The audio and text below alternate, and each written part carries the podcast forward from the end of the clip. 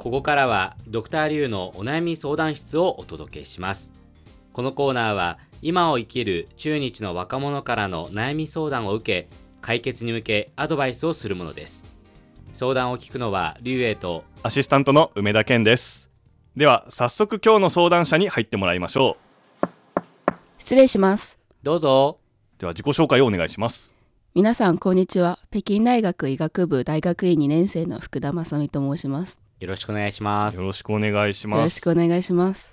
医学部ですよ。北京大学ですからね、うん。北京大学の医学部。名門中の名門ですよ。日本でいうとどれぐらいですか？ああでも私が知ってる限りだと東京大学の医学部的な。い東大の理産、とか？やもうすごいですよ。あのね本人はね今ねちょっと謙遜してうなずいてるだけで、ね、一言も声を発さない。ですけれどもいやいやいやもうやばいとこですよ。やばいところにやばいところ。日本人でねいるわけなんですね。ちょっと珍しいお客さんですね。はい。ちょっといろいろ話を聞きたいですよね。はい。っていうかあの大学院生。はい、そうです。えじゃあ学部はどこなんですか？えっと、私の専門は老年精神医学と言いまして、主に認知症とかを研究しています。今は認知症や認知症なんだ。へうん。え。もともとその中国最初は中国からそれとも日本の大学から来たんですか？いえ、あの、高校卒業してからそのまま中国に来まして、へー学部生の時は北京中薬大学で東洋医学を学んでました。あ中医薬？はい、えじゃ中あ漢方って中国医学ねことですよね。まあ、日本で言うとね、うん。そうです。もうだいぶ違う分野になったんです。ちょっと気になります。ね、まあ、まずは何？高校を卒業して中国にうんなんで来てしかも医学を勉強しようとそうです思ったのか。よまずそこからですよね、そうですね。あの、小学校からの親友のお母様が結構末期の癌になりまして、うん。東京のがんセンターとかでも治療はもう施せないという状況でして、うんそれで多分その方の体のの相性にあったんでしょう。けれど、この漢方がすごく効き目がありまして、へー。4年ほど延命されて、とても家族の方は喜んでいらっしゃいましたので、もう私も日本でも漢方学科はあるんですけど、やはり本場で中薬を学んでみようと思ってうん。来ました。目の前でね、うんお友達のお母さんのその様子を見て影響を受けたというか、はい。そんなことあるんですね、うんそれでじゃあ中国に高校卒業してすぐ来て4年間、あ、5年間です。5年間かはい。そうかそうか中学。あ、はい。そっかそっか中国の医医学部は皆さん、はい。でも5年よくそんな決心つきましたねだって今まで、あれご出身はどちらですか？あ、東京です。ね、東京で今まで生活をしてて、はい。ね、そういうことがあってよっしゃじゃあ中国行こうってなるんですか？よくけ決断しましたね。なんか周りにそういう海外行く人とかいました？いや、あまりなかったですないで。はい。でもあまり自分が特にすごいこれがやりたいということもなかったので、この機会があるんちょっと飛び出してみようと、はい。新しいことやっちゃおうと、はい、思いましたね。へえーじゃすごいですね。じゃあそんな福田さんですけど5年間はい。中国医学、中医学学んで,、で今はアルツハイマーとかねはい。地方とかを勉強してるってことはじゃあもうはい。こっちは西洋医学の分野ですよねそうなんですよね。うん残念ながらもう離れてしまったんですけど、東洋医学から。そのきっかけは何か？この卒業して、うん何をしようかなと思った時に一回就職も考えたんですが、この日本でも中国でも高齢化が進んでいて、うんそれもとても面白いなと思ってこれから自分でもそうですけど老いていく過程で何か必要なことがなんかできたらなと思いまして。それで調べていったらこの北京大学の方にこの専門があったのでなんで応募してみました、時代の流れですね、うん、まあ確かに。っていうかうん。何を勉強するんですか？これは。対策とかなんか薬の研究とかなんですあかそうですね。な治せるんですか？えっと今は認知症は治せないんですよね。ですよね。はい、うんこの生活の質を保っていくこととか、うんうんこの家族の方にどういうふうにケアをしてもらった方がいいとかっていうのがとても大事になってきますのでこの介護っていうのがとても大事でして介護がちゃんとしているとこの老人の方たちもとても生活の質が保たれるので認知症であっても10年20年と生きられる方も結構いらっしゃるので、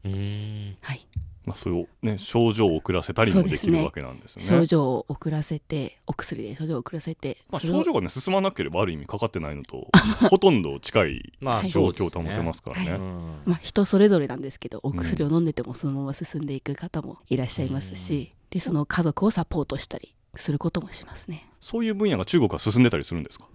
医学的に。そうですね。今結構研究してらっしゃる方は多いですね。力を入れうん。まあねこれだけの人口を抱えていて、まあね。はい。いずれね、まあ、今でも少しずつ、うん。まあ、世界的に問題になってますけどね、はい、もう中国だけでも1000万の方がいると言われているのでああそう結構もう世界の25%を占めていると言われてるんですね中国の地方あはいそうです。地方症の。人たちが、はいもう4分のそっか。1が中国にいらっしゃるということでとても力を入れてると思いうます。も本当ねこれからの希望になる研究をそうですよね。してるってことですいいね。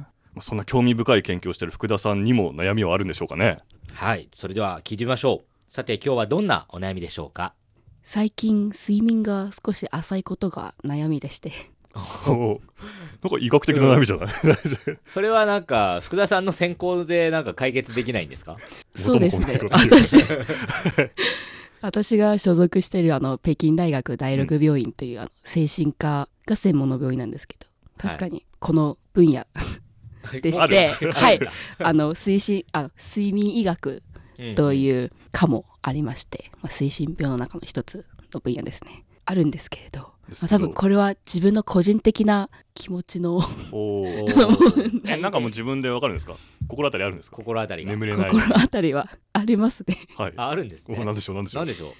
えっと1年ほど前にあの1年生の時に、うん。中国語でカイティというんですけどハイティ？あのうん。あれですよあの自分の専攻を決めて先生にこういう内容でこれから3年間研究しますよっていうのを報告して、ほう。先生がそれに対していいよとかもうちょっと変えてとかっていうね、それが正式に認可されることですよね。はい、そうです。でそれを準備している頃から多分緊張とかプレッシャーがありまして。ちょうどそのカイティっていう研究のなんかチェックを受けるはい期間に重なってるわけですね。そうです。なのでそれが原因だと思います。絶対そ うっていうかもう学業やん。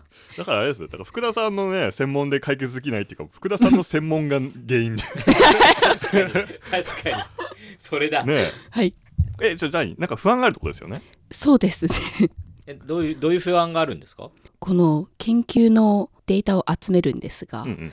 例えばこの1年過ぎたんですけどうんはい。まだ3分の1ぐらいしか集められていなくて。予定より遅れてる。そうですね。かなり遅れていて。とても不安で、まあ、解決策もいろいろ出してるんですが進んだり止まったりという感じで。はい。まあ一言で言うと研究が無事終われるか、そうですね。という不安にす駆られる。なわち卒業できるか、はい。そうですね。すなわち卒業できるかそして眠れない。はい。それは結構深刻ですね。えその資料集めが遅れてる原因とかあるんですか？とそうですね。あの研究の基準ですかねえっと、研究のサンプルになる基準のと設定が最初、うん結構狭かったんですけど、うんうん。最初1ヶ月以内に、えっと、アルツハイマーに診断された人をテーマを基準としての研究をやってまして、うん。でもそうすると結構その1ヶ月以内という新しい患者って各病院少なくて、うん。私の研究テーマは全国10カ所っていう病院でやってるんですけどでそれを1年に広めたんですけど、うん。それもなかなか難しくて、うん。これ結構大きい総合病院を対象にしてるので新しい患者よりも結構古い患者が多かったりするのでうんうんうん。ちょっとこう対象から外れる患者が多くて新しくても2年前3年前とかの診断を受けた方で、ちょっとあまりサンプルになりうる 人たちまだ集められてないっていう感じね、研究条件のその前提条件を厳しくしすぎたはいそうですね。とも言えるわけですよはいね。そうですね。厳しくしすぎて一回広めたんですけどそれもなかなか。じゃあももっと広げるんですか？あでも私の研究テーマがその,、うん、その家族の方にどういう経路でこの病院に来たということを思い出させる、うん。えっと、というアンケートになるのでこうあまり2年3年前のものだと信憑性というか多分家族の方もあまり覚えてらっしゃらなないるほどうんね。可能性があるのでこのできるだけ、データをはい。はい、この精密にするためにこの1年に広めそうすると今度はそもそもじゃあテーマが テーマが難しすぎたんじゃないかっていう。そそんなこと言い出したらもうカイティのね そうですよ。この一年。高まらないとダメですよでちょっともう今もやもやする。はいそうです。どうやってこの会期にたどり着いたんですかっていうね。それもう本人に思い出させる。そっか、はい。これはなんか難しいですね。これはちょっと難しいですね。今なかなかないんじゃないですか今まで、うんもうそうですね、うん。これ考えるの難しいな。うん。はいということで後半部分で解決方法を考えてみたいと思います、お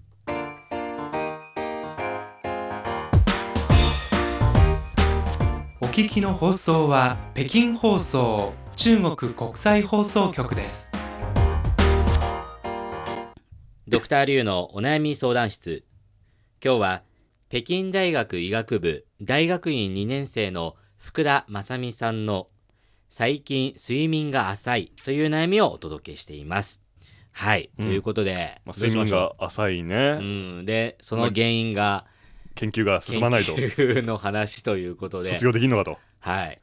だから今日ちょっとなんかあれなんですね。風邪気味にななんか喉が。ね1週間前に風邪ひいていました。ちょっ ひいてしまいました。あそうですかはい。もういいですね。久しぶりに引きました。はい、おかげはいいんですねもうね。はい。はい。じゃあアドバイスしていきましょうか。はい。じゃあまず私から。はい。じゃあドクターリュウからお願いします、まあ睡眠が浅いっていうことではい。多分ね学業的な問題、内心のストレスってはい。やっぱね個人がはいその自分でそれをストレスじゃなくなるというふうに感じない限りは多分難しいと思うんですよ。はいそうですね。うん。では私も過去にそういう経験があって同じように睡眠が浅かった時期があったのではい。当時の私の方法もちょっと後で紹介します。はい。でズバリ、えー私がお勧めしたい解決方法というのは、はい。寝る前にめちゃくちゃ運動して疲れるっていうことです。当時私はすごい綺麗な感動する景色を見てはいえーそしてそこで泣いて、はい。なんて世界は広いんだと。なんなんて私はこんなちっぽけな悩みで悩んでるんだろうかということでストレスを解消しました。ただですねはい。それに至る前はい。例えばバイトですごく夜遅くまではい。バイトをしてた。うん。で例えば遊びに出かけてすごく遅く帰ってきた。ってはい言った時ははい。普通に眠れます、あなので、はい。もう寝る前に極端な話寝る前にグラウンドをはい。10周するとか、はい。もう自分をすごい疲れさせて、はい。シャワー浴びて気持ちよくなってそれから寝るっていうのが、もう極端にそういう方法でもはい。初期はいいんじゃないかと思いました。いいですね。というのが私のアドバイスです。あありがとうございます。はい、梅田さんいかがでしょうか？はいあのね運動、運動丸かぶりですよ。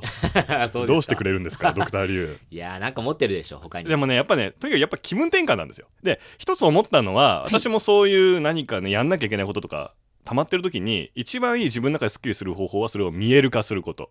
見えるか。つまりタスクリストを作って何やんなきゃいけないかいつまでにやればいいのかってことをはっきりさせることなんですけど、はい。まあこれはまあでもある程度やってると思うんですよね。はい。でその上で困ってることもあって、はい。でも今回の場合はやっぱ睡眠が浅いことを解決することですよね。うんはい。この根本的なねはっきりさせるとかじゃなくて、はい。でまあこの、まあ、ある意味で言うとね走るのとかね運動するのと一緒で一時的な部分かもしれないんですけど、はい。運動取られちゃったんでうん。運動以外だったらもうこれですよ。はい。あの人と喋ることですね。あああー。人と交流することですよ。そうですよね。とりあえず人に会ってお話しする、で場合によってはその中でその研究の話をしてもいいと思います。はい。でそういったお話の中で今こういうことで悩んでてとかこういうふうに進んでなくてっていうとまあ確かに一番いいのは書き出してタスクリスト化したりとかはい。見える化することなんですけどそこまでいかなくてもなんかこう話してポンポンポンポン表に出してはい。相手がうんうんって聞いてくれてる状況があると、まあ、結果ね本当にただ話で終わってもですよ。はい何もそこで研究には役に立たないかもしれないけど、そうやってなんか出力したっていうことで気持ちは少しスッキリすると思うんですね。ん。そうですね。リラックスしそうですよね。なのでまあ本当は運動するって言いたかったんですけど それドクターリュウ取られちゃったんで。はい。まあ運動ともう一つははい。人と会うことですね。悶々としないで、いっぱいおしゃべりすること。はい。うんかなと。とりあえず寝るためには。はい。はい。思います。わかりました。ありがとうございます。えーどうだったでしょうか？とてもためになりましたもう私も結構運動は得意な方じゃないんですけどぜひうん。今日からでも校庭のグラウンドに行って 何週間走って そして友達とおしゃべりをしたいと思います、そしてきっと友達はねあ、はい。福田が走ってる煮詰まってんなって。そういう風に見られるんですか悩んでねそういう時はいいですよね、はい。私が走ってたらその夜声かけて。そうですね。そう言います。はい。ドクターリュウのお悩み相談室。今日は北京大学医学部大学院2年生の福田正美さんの最近睡眠が浅いという悩みをお届けしました。それではまた次回。再见